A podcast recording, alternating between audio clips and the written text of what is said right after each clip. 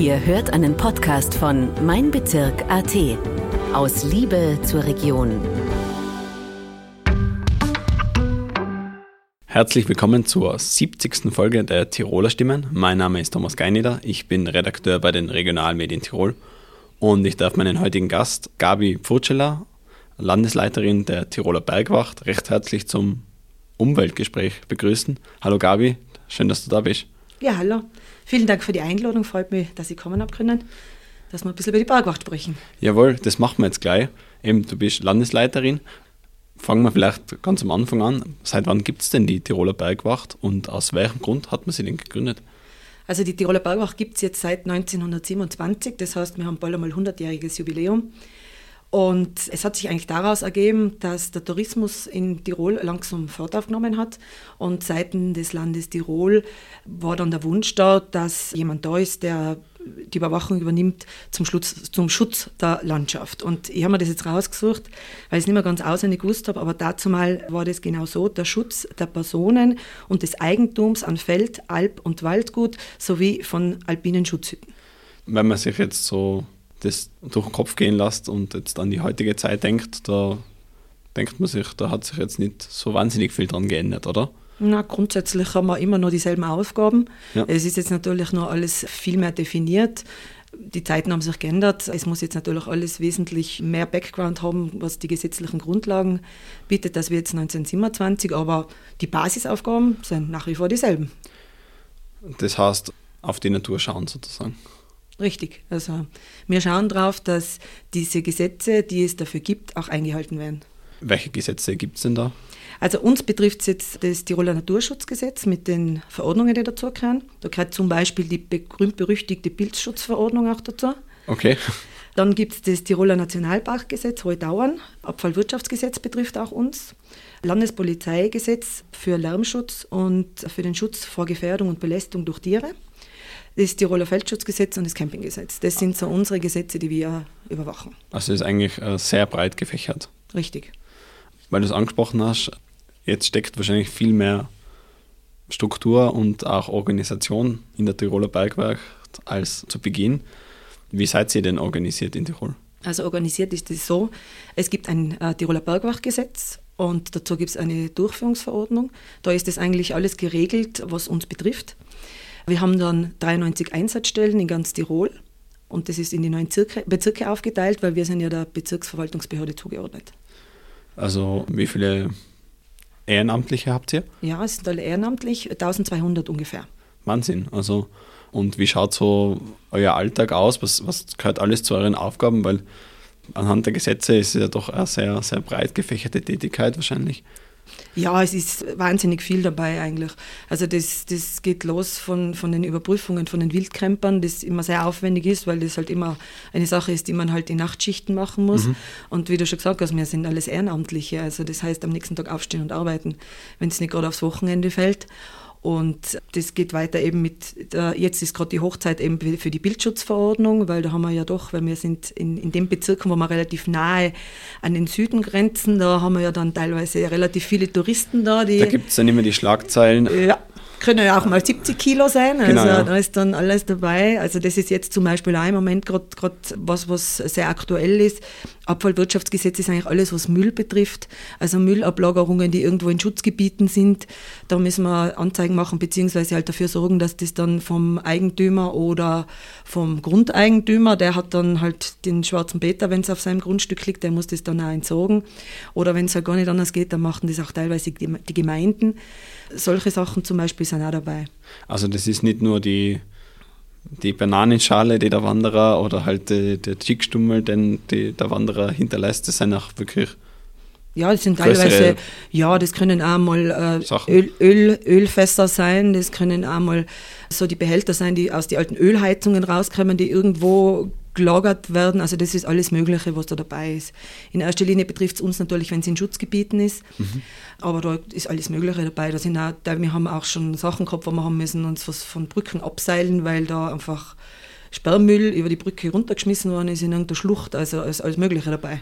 Habt ihr dann, weil du gesagt hast, Naturschutzgebiete, ja, habt ihr einen, einen gewissen Tätigkeitsbereich? Also es hat jede Einsatzstelle hat einen, ein bestimmtes Gebiet zugeordnet. Es ist meistens Gemeindegebiet, aber wir haben es auch gemeindeübergreifend. Es kommt immer darauf an, wie viele Einsatzstellen es in der Gegend gibt. Und die sind dann genau für das zuständig. Jawohl. Und, und je nachdem, die anderen haben mehr Schutzgebiete, die anderen haben weniger. Das kommt immer darauf an, in welchem Teil von Tirol man da gerade unterwegs ist. Durchaus vielseitig. Durchaus vielseitig, ja. Ja. ja. Du hast es auch schon angesprochen, wir befinden uns mitten im Sommer, aber wenn es sich jetzt äh, gerade von den Temperaturen her nicht so anfühlt, leider. Ja, es sind viele Urlauber da, auch die Tirolerinnen und Tiroler ähm, drängen natürlich auch auf die Berge. Wie wirkt sich das auf die, die Gebirgslandschaft aus und was ist so euer Appell an, an, an, an die Naturbegeisterten, die in den, die Berge drängen? Ja, es ist natürlich im Moment sehr, sehr viel los. Es hat sich jetzt in den letzten Jahren eigentlich in der Weise hin sehr verschärft, dass einfach viel mehr Leute unterwegs sind und auch die, die Aktivitäten ganz verschiedene sind inzwischen. Also nur um ein Beispiel zu nennen, E-Bikes waren vor zehn Jahren kein Thema, sind jetzt ein großes Thema. Ähm, es sind viele Wanderer unterwegs, es sind äh, Familien unterwegs, es sind viele Hunde unterwegs. Also da prallen teilweise schon die Interessen etwas aufeinander und äh, bei uns ist einfach die Fläche etwas äh, gering für das Ganze und dann natürlich, natürlich gibt es schon manchmal ein bisschen Konflikte, weil einfach sehr, sehr viel los ist. Für uns der Appell ist natürlich immer ein bisschen mit Hausverstand an die Sache rangehen, auch Rücksicht aufeinander nehmen und nicht nur immer das sehen, was man gerade selber machen will, sondern vielleicht auch ein bisschen verstehen, was der andere gerade will. Und was halt auch immer ein Thema ist, und das war es auch schon immer, ist zum Beispiel der Müll, der halt immer wieder im Park liegen bleibt. Also wenn man unterwegs ist, es gibt keinen Dienstgang, an dem man nicht irgendwo Müll finden. Ja. Weil du es gerade angesprochen hast, das, das Miteinander, ähm, man ist ja eigentlich zur Erholung in den Bergen, oder? Das wäre eigentlich so der tiefere Sinn von der ganzen Sache. Ja. Ja. Es ist ja, wenn man raufkommt, das sollte ja eigentlich alles entschleunigen. Ja, aber es ist halt, inzwischen sind äh, viele unterwegs, die da sehr ehrgeizig sind mit Höhenmetern, ob das mhm. mit Rad oder zu Fuß ist. Und da ist halt dann manchmal der Umgangston miteinander auch recht rau. Also. Und da vermittelt ihr manchmal oder wie, wie, wie, wie bekommt ihr das mit oder wie ist, das, wie ist euer Umgang damit? Ja, ich meine, wir kriegen es dann teilweise mit, weil wir halt viel unterwegs sind. Und es ist auch der Umgangston recht rau mit uns teilweise geworden. Also es sind nicht überall so, viele sind einsichtig. Wir ja. versuchen ja viel über Information zu machen. Uns ist ja nichts daran gelegen, dass wir jetzt da irgendwelche Leute anzeigen oder Strafen schreiben. Das ist eigentlich nicht so unser Intention, sondern uns geht es viel um Information. Und da merkt man halt schon, dass teilweise der Ton ein bisschen rau geworden ist, dass die Leute halt bei manchen Sachen einfach nicht einsichtig sind. Dass sie das Ganze ein bisschen als ihren Freizeitpark betrachten und dann halt auch dementsprechend reagieren. Und ja, okay. Eigentlich ist es doch die, die Natur und uh, unsere aller Natur, oder? Und das sollte man da entsprechend damit umgehen. Genau, es ist ein Lebensraum, in dem wir uns bewegen. Das ist ein Lebensraum, da gibt es Almen, da gibt es Bewirtschaftung, da gibt es Wild, da gibt es auch Almvieh. Ja. Man, das mit den Kühen ist ja eine Sache, die sich aus dem heraus ein bisschen entwickelt hat, dass einfach viele unterwegs sind und dass halt auch nicht mehr nur auf den Wegen unterwegs ist, sondern dass man halt viel auch rundherum unterwegs ist. Und äh, da ist einfach dann der Platz etwas knapp. Ja. Ich habe äh, jetzt äh, vor einiger Zeit auch einen, einen, Podcast aufgenommen mit jemandem von der Abfallwirtschaft Tirol, also auch wo es um das Thema Flurreinigung gegangen ist und das ist sicher auch ein großes Thema, wo man viel mit Prävention arbeiten kann, nehme ich an, oder? Beziehungsweise, dass man darauf hinweist, dass die Leute, jetzt mal kann Müll in der, in der Natur liegen lassen. Wie sieht eure Vorgehensweise da aus? Also Seit diese Flurreinigungen, die finden meistens im Frühjahr statt. In vielen Gemeinden wird es auch von der Bergwacht dann betreut. Mhm. Ja, was soll man sagen? Jeder bei uns weiß im Grunde genommen, wo was zu entsorgen ist. Und ich glaube, wir haben in Tirol ein super System, wo wirklich jeder den Müll dahin bringen kann, wo er hingehört. Es ist eigentlich keiner darauf angewiesen, dass er irgendwo hinfährt, wo er mit dem, beim Feldweg zu einem Abhang kommt und das dann runter in, in, in den Bach schmeißt.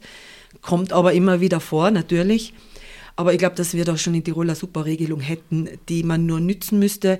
Und ich glaube auch nicht, dass das jetzt aus Unwissenheit passiert. Ja. Und da haben wir zum Beispiel gerade, äh, weil es mir jetzt einfällt, so in der Corona-Zeit war ja, zeitlang waren ja diese Abfallwirtschaftshöfe äh, geschlossen. Es war unglaublich, was die Leute aus den Kellern rausgeräumt haben und einfach im Wald geschmissen haben. Also da war kartonweise, waren da die Sachen, man wirklich gesehen hat, okay, der hat jetzt Zeit gehabt, seinen Keller auszuräumen und nicht gewusst, wo das jetzt auf die Schnelle hintut und dann fährt man irgendwo hin, wo man mit dem Auto gut hinkommt und schmeißt es raus. Unglaublich. Ja. Das war damals auch ein Thema, weil man halt gesagt hat, weil das, die, die, die Flurreinigung gibt es ja auch schon lange ja, ja. und auch schon länger als so manchen Recyclinghof. Und da hat man halt dann früher hat man halt im Bachbett einen Kühlschrank gefunden oder sowas. Genau so ist es. Man mhm. findet immer noch einen Kühlschrank, manchmal Autoteile, also alles Mögliche, was da so, was da so äh, in, in, den Bach geworfen wird, warum auch immer, weil es wirklich die Möglichkeit gibt, es so zu entsorgen, dass das einfach für unsere Umwelt verträglich ist oder am verträglichsten ist.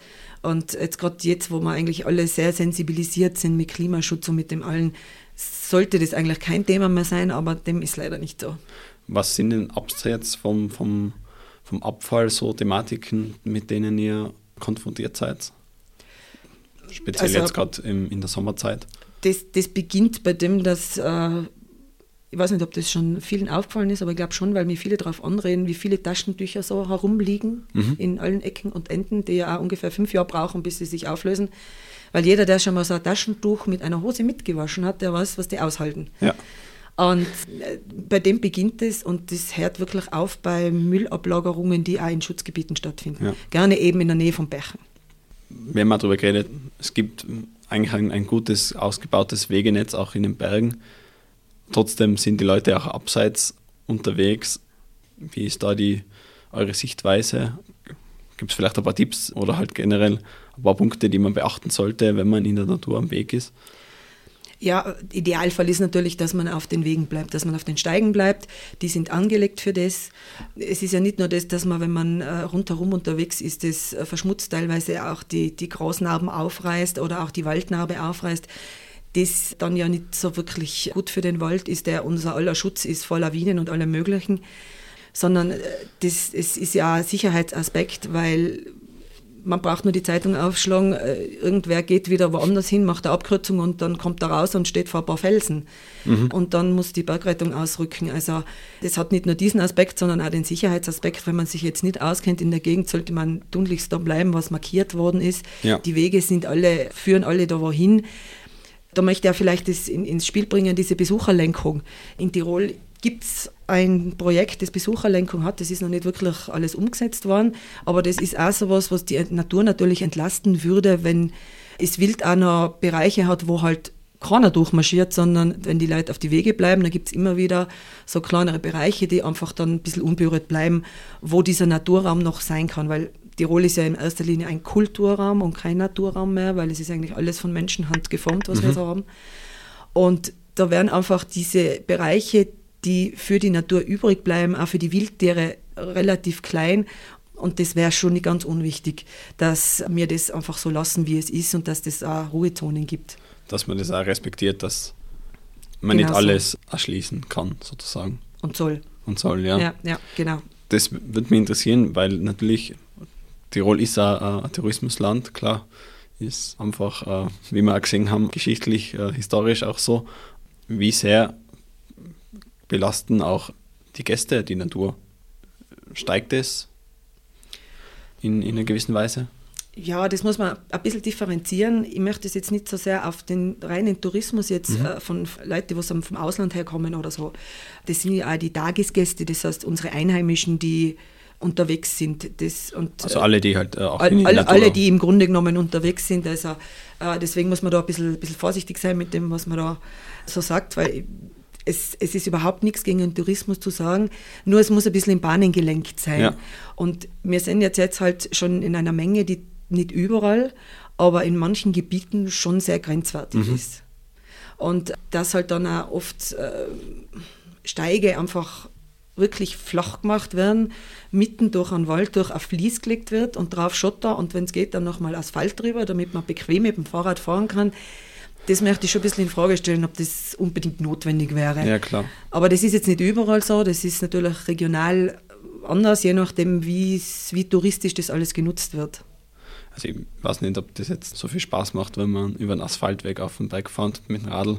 Äh, das würde ich jetzt einmal in, eher in Frage stellen. ich finde es nicht schön, wenn da Asphalt quer durch den Wald durchgeht und ich finde auch den Reiz des Fahrens durch den Wald ja auch durch das gegeben, dass der Untergrund da Genau, ja, ist. ja, absolut. Ja, aber ich glaube, also ich habe mal sagen lassen, das hat eine Sache mit der Haftung zu tun teilweise. Ach, Wenn man okay. das als Radweg dann ausgeschrieben wird, dann ist anscheinend da mit der Haftung das schwierig, wenn der nicht befestigt ist. Okay, da bin ich jetzt kein Experte, aber ich auch nicht, müssen wir vielleicht mal in einem extra Podcast abklären. Aber ja, wird schon seine Berechtigung haben. Was mir jetzt auch interessieren wird, weil wir jetzt auch natürlich große Hitzewellen gehabt haben und jetzt auch in, in Galtür natürlich diesen großen Bergabsturz, wenn man so bezeichnet. Der Klimawandel ist natürlich äh, auch bei uns ein, ein Thema. Wie, wie sehr beschäftigt euch das? Ist es äh, in eurer Arbeit irgendwie präsent oder? Ja, es äh, natürlich diese Permafrost-Geschichten, die wir ja wissen, dass das einfach jetzt zurückgeht und dadurch auch natürlich von den Felsen her teilweise einfach Abbruchstellen gibt, die früher kein Problem wären, die, die Gletscher, die natürlich zurückgehen. Das betrifft uns insofern, als dass sich natürlich die Landschaft selber verändert. Gerade jetzt so die Alpen, das ist, ich möchte jetzt fast sagen, ein bisschen so ein Mikrokosmos, mhm. in dem man diese Veränderungen vom Klima auf relativ kleinen Raum sehr stark und sehr schnell sieht. Und da merken wir schon, dass Vegetationen, die früher halt nur bis, um jetzt gerade ein Beispiel zu sagen, bis 1700 ungefähr waren, jetzt halt nach, nach oben gegangen sind dass es auch Fische gibt, die es in dieser Form jetzt nicht mehr so gibt, weil einfach das Wasser zu warm ist. Mhm. Weil es genau vielleicht um diese ein, zwei Grad geht, die sie eigentlich bräuchten, die dann aber nicht mehr da sind. Also es, und, und natürlich auch, das ändert sich auch beim Mooren und so, und das ist ja alles Naturlandschaft, die wir ja in dem Sinne betreuen. Also ja. was das anbelangt, ja, betrifft es unsere Arbeit schon, ja. Ja, inwiefern? Insofern, dass sich eben die Landschaft selber verändert und damit auch unser Arbeitsgebiet. Weil okay. wir jetzt, wenn wir jetzt um ein Beispiel zu sagen, wenn wir jetzt ein, ein, ein Moor haben, das wir betreuen und sich das aber dann von der Landschaft her verändert, dann verändert sich natürlich auch unser Gebiet, wo wir, wo wir, das, wo wir tätig sein müssen, wo wir die Streife gehen müssen. Insofern verändert okay, sich das. Verschiebt, verschiebt sich alles, ja. Und teilweise muss man natürlich auch schauen, ist es dann noch in einem Schutzgebiet oder muss da mal nachgebessert werden. Das verändert sich, ist einfach alles ein bisschen in Veränderung. Alles klar. Du hast gesagt, ihr habt 1200 Ehrenamtliche, 93 Dienststellen. Mir würde jetzt interessieren, wie wird man denn Bergwächterin? Das ist eigentlich nicht so schwierig. Es ist ein Ehrenamt, mhm. das mhm. muss ich nochmal betonen, weil ich kriege immer wieder Anrufe, die sich bei uns anstellen lassen wollen. Das ist leider nicht so. Okay, das wäre schön, oder? Also, ja, das wäre sehr schön, aber ist einmal derzeit nicht der Fall. Im Grunde genommen nimmt man Kontakt auf mit der Einsatzstelle, wo man gern hin möchte. Ist im Normalfall dann die eigene Gemeinde. Und die Voraussetzungen ist die österreichische Staatsbürgerschaft man muss mindestens 16 Jahre alt sein, körperliche und geistige Eignung, Zuverlässigkeit und einwandfreier Leumund. Das sind so die Voraussetzungen, mhm. die man mitbringen muss. Und dann macht man Ausbildung. Die Ausbildung dauert mindestens zwölf Monate. Also man muss zwölf Dienste machen, man muss ungefähr 80 Stunden Fortbildung machen. Mhm. Dann macht man eine Dienstprüfung und nach der Dienstprüfung bekommt man einen Dienstausweis und auch das Abzeichen, das muss man dann alles mitführen. Und dann ist man Bergwächter und ist im Dienst auch ein Beamter. Was lernt man in der Ausbildung so? Diese Gesetze eben, ja. diese, die wir schon aufgezählt haben, wie die genau lauten, wie die anzuwenden sind. Aber was natürlich auch noch dazu kommt, also erste Hilfe kommt noch dazu, es kommt noch dazu, dass man auch einen gewissen Umgang lernt, wie spreche mit jemandem, mhm. äh, wie spreche ich mit jemandem, der vielleicht sich anfängt ein bisschen aufzuregen, wie gehe ich mit solchen Situationen um, wie wirke ich deeskalierend, also das ist auch dabei bei dieser ganzen Ausbildung. Es geht eigentlich rund um dieses ganze Thema. Man ist bei den Diensten auch mit erfahrenen Bergwächtern unterwegs, dass man sich das anschauen kann, ja. dass man da ein bisschen äh, Praxis lernt und, und dabei ist. Okay, und wenn man jetzt dann äh, die, die Prüfung geschafft hat, wie, wie schaut dann so der Tätigkeitsbereich aus? Wie, wie, wie oft sind, ist man als Bergwächter im Einsatz zum Beispiel? Also gesetzlich verpflichtet ist man zu zwölf Diensten im Jahr. Ja. Aber die meisten sind natürlich wesentlich mehr unterwegs. Ähm, da gibt es einen Dienstauftrag dazu, den kriegt man von seinem Einsatzstellenleiter. Da steht dann oben, wer unterwegs ist, in welchem Bereich man unterwegs ist, was man jetzt in diesem Fall im Normalfall kontrolliert. Also man hat normalerweise eine Aufgabe dafür. Mhm. Und da ist man dann unterwegs, normalerweise immer zu zweit. Und wenn man den Dienst dann abgeschlossen hat, dann gibt man den Dienstauftrag wieder zurück an den Einsatzstellenleiter und das wird dann gesammelt und wird dann auch der Behörde gemeldet. Da kann jetzt alles Mögliche dabei sein, da können nur Feststellungen dabei sein, dass man ja eben irgendwo Abfall gefunden hat und das dann weitermeldet an die mhm. Gemeinde. Da können auch Sachen dabei sein, wo man auch gerne ein Mandat ausfüllen oder eine Anzeige schreiben, das kommt ganz drauf an. Okay, wie lange geht so ein Dienst? Das ist individuell. Also Ja. das kann einmal, wenn es irgendwas ist, wo jemand anruft, dass man sich das nur mal schnell anschaut, dann kann das in einer Stunde erledigt sein. Okay. Aber man kann auch den ganzen Tag unterwegs sein.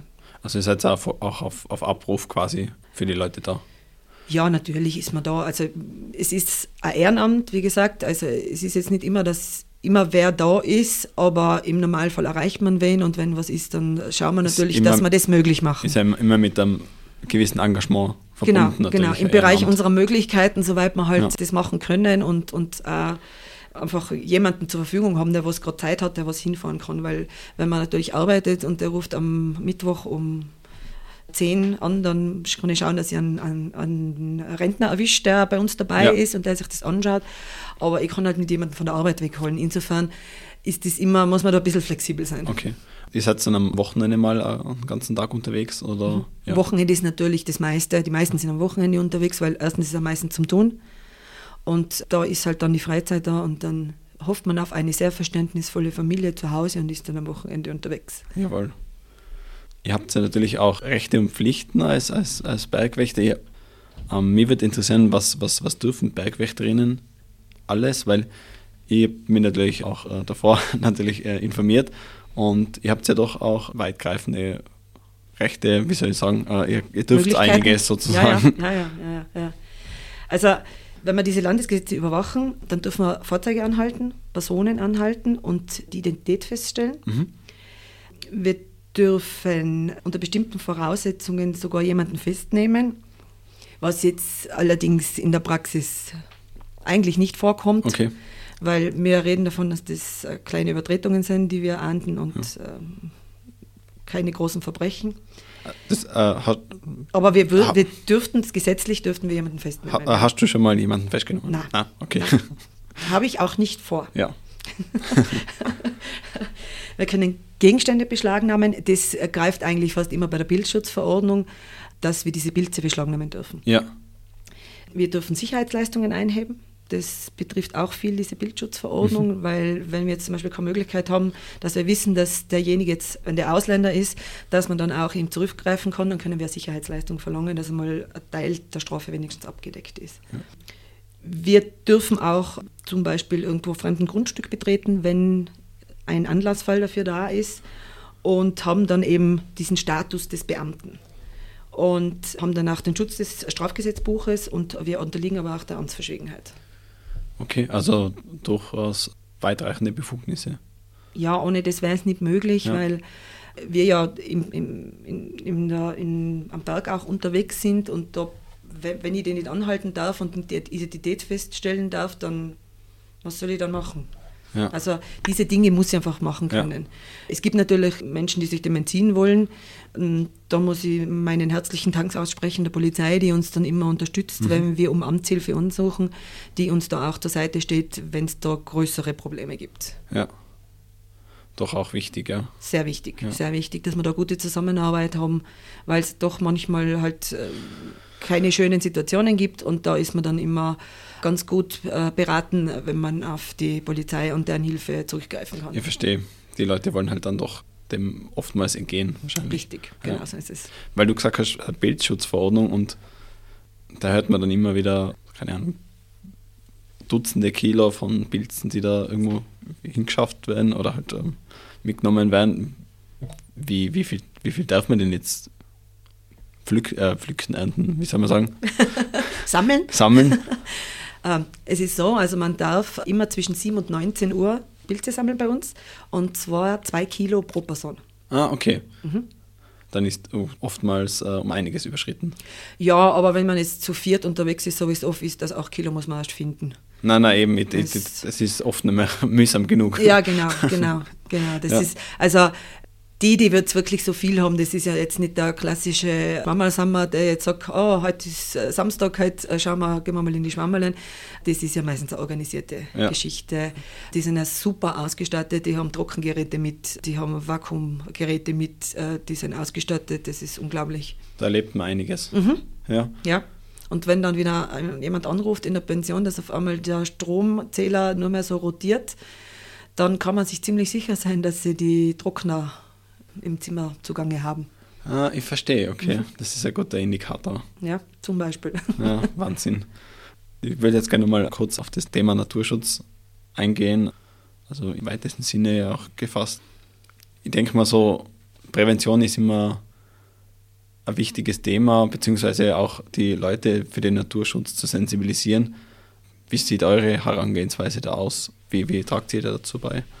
Also wir versuchen natürlich sehr viel zu informieren, vor allem wenn wir unterwegs sind. Mhm. Da fragen uns auch die Leute oft, was ist das jetzt für eine Blume oder, oder was ist das da oder was, was ist das für ein Baum, auch solche Sachen.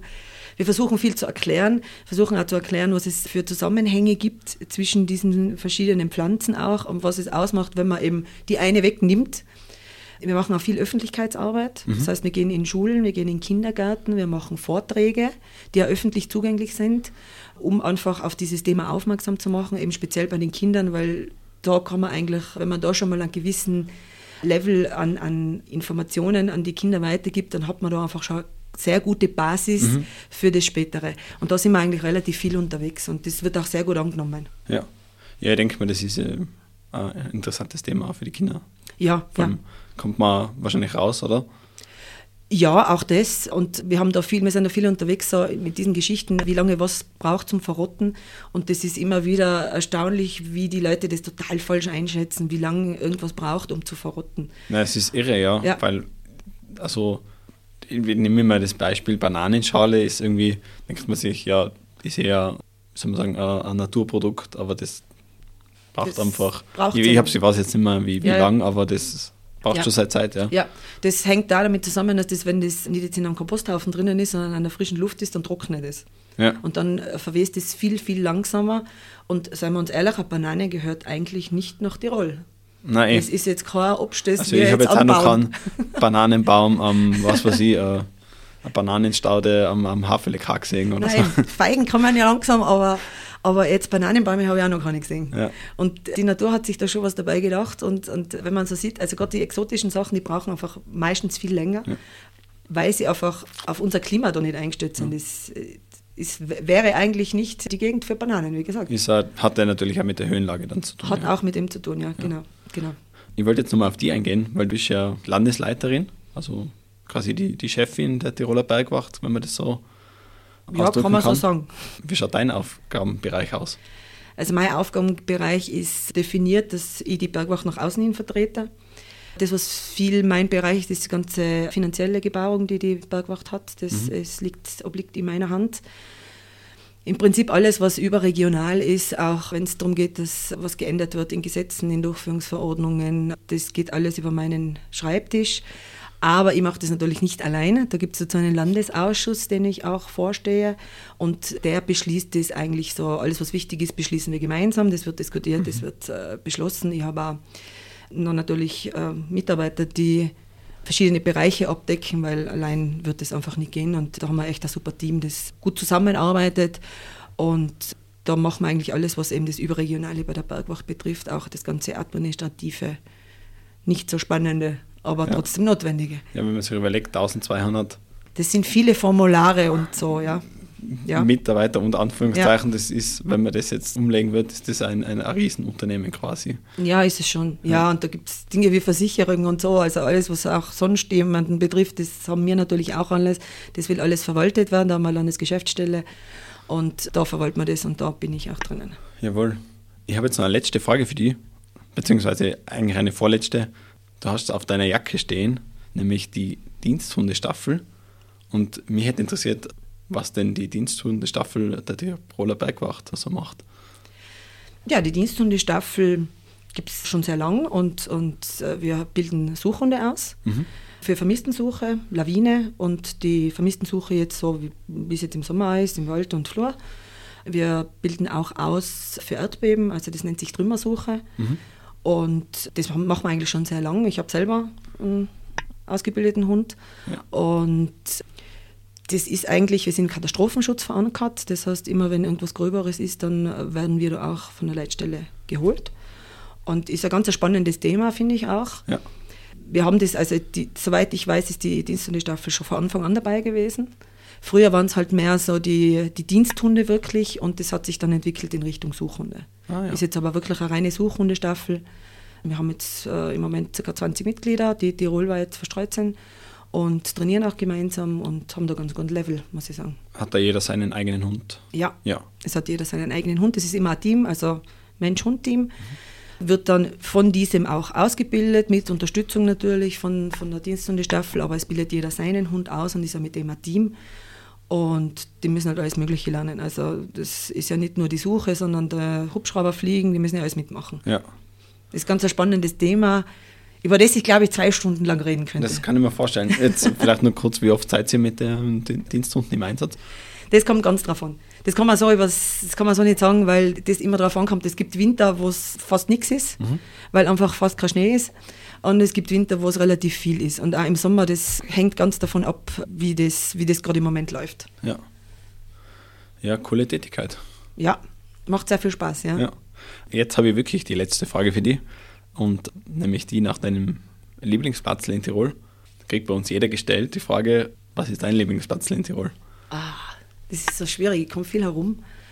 Aber am Ende des Tages, glaube ich, ist es doch bei mir zu Hause Ja. im Stubaital. Bin überzeugte Stubaierin. Und wenn ich jetzt wirklich einen ganz, einen, einen ganz einen eigenen Platz haben müsste, dann ist es der, wo ich schon in der Kindheit war, weil mein Großvater hatte schon eine Hütte und da gibt es ein kleines Bankel, das ist ein bisschen abseits und das, da war ich schon als Kind viel und das ist, glaube ich, so mein Lieblingsplatz. Ah, das das ist unterhalb von der Sarles. Ah, ja, schön. Das klingt schön, ja. Jawohl. Dann, Gabi, vielen Dank fürs Kommen noch einmal. Hat sehr viel Spaß gemacht. Vielen Dank. Und, Mir hat es auch Spaß gemacht. und äh, ja, alles Gute für die Zukunft. Vielen Dank. Jawohl. Liebe Zuhörerinnen und Zuhörer, auch Ihnen danke fürs Dabeisein. Alle unsere Folgen gibt es natürlich auf unserer Webseite meinbezirk.at slash Tiroler Stimmen. Hören Sie in die bisherigen hinein und lassen Sie sich von den neuen Folgen immer ab Dienstag überraschen. Die Nachrichten aus Tirol, Ihrer Region und aus Ihrer Heimatgemeinde lesen Sie online auf meinbezirk.at slash Tirol und in der Printausgabe der Bezirksblätter Tirol ab Mittwoch in Ihrem Postkastel. Danke und bis zum nächsten Mal. Das war ein Podcast von Mein Bezirk AT. Vielen Dank fürs Zuhören und bis zum nächsten Mal. Aus Liebe zur Region.